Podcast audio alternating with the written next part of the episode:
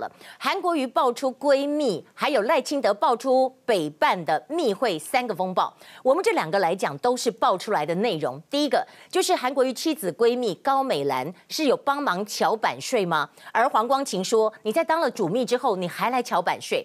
还有韩国瑜参会收了一个疑似红包的部分吗？他说是吉祥的东西，不是红包。以及吴乃仁他见赖清德，新潮流他的身份跟角色受到了瞩目。不过有人就讲说吴乃。人不算了，吴乃人，他之前不是说要退出民进党吗？但是那刘世芳算不算？今天很多啊，这个所谓八位新潮流系的立委，他们说我们是去吃便当的了哈。那您现在看到在这里哈，本来说不来的高美兰她来了，据说哈，据说是高雄市议会议长叫她来的。本来韩国瑜说你就不用来，但是议长说不行不行，不来会吵得非常吵翻天。拖了一天之后，九点钟高美兰现身议会，她很简短，大概讲一分多钟而已。她说主任秘书也不是很大的官呐哈，我也不知道我有一天要站在这里跟大家自我介绍。他跟市长跟夫人。同时间认识的，那原来是十几年前跑立法院跟教育部认识的吗？而且他后来下午又说，我们在三十几年前就认识了。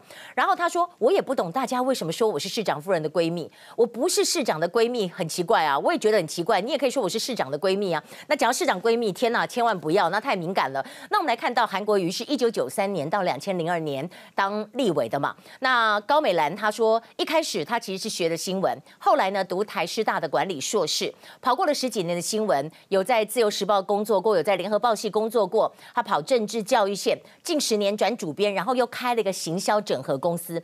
可是你信不信？你去 Google 高美兰，她跟上一次的这个嘉诚一样，没有找出 Google 的内容，完全都找不太到。那我们今天来告诉大家，这个问题就所在就在这里了。大家质疑的是，你为什么要找这个所谓的高主秘去帮你桥版税？版税是个人的事情，你乔版税这样子有没有违反到行政的问题呢？今天呢，高敏玲议员问到这个部分，韩国瑜很激动，很激动的讲，他说他主动帮我乔出版的时候，他还没有进入高雄市政府哦。那他的说法是说，一月四号帮我乔，他还没有进入高雄市政府。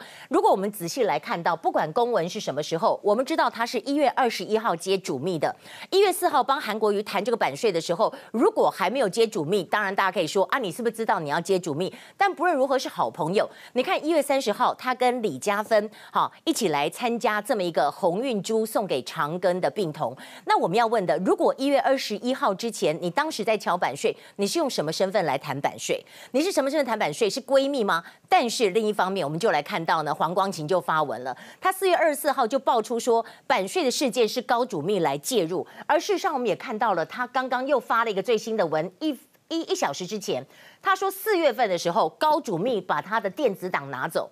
那所以，我们希望高雄市政府、高雄市长要告诉我们吧，四月份的时候他已经当了主秘，当了多久？一二三，三个月了嘛？那你要不要跟我们讲？你这样子有没有违反行政的问题呢？还是谁说谎呢？那我们今天就来看到。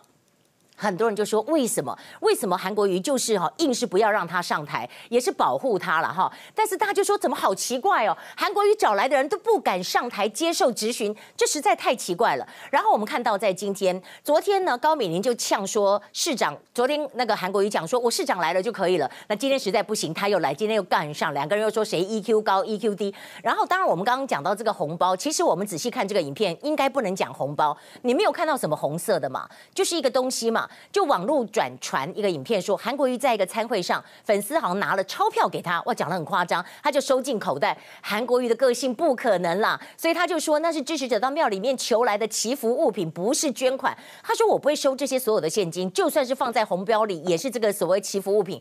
如果不是，我们当场就退回。而且我旁边有秘书啊，我一概不会收。你看这里看起来就是看起来有点像吉祥物哦，因为你没有看到红色，所以应该不是红包嘛。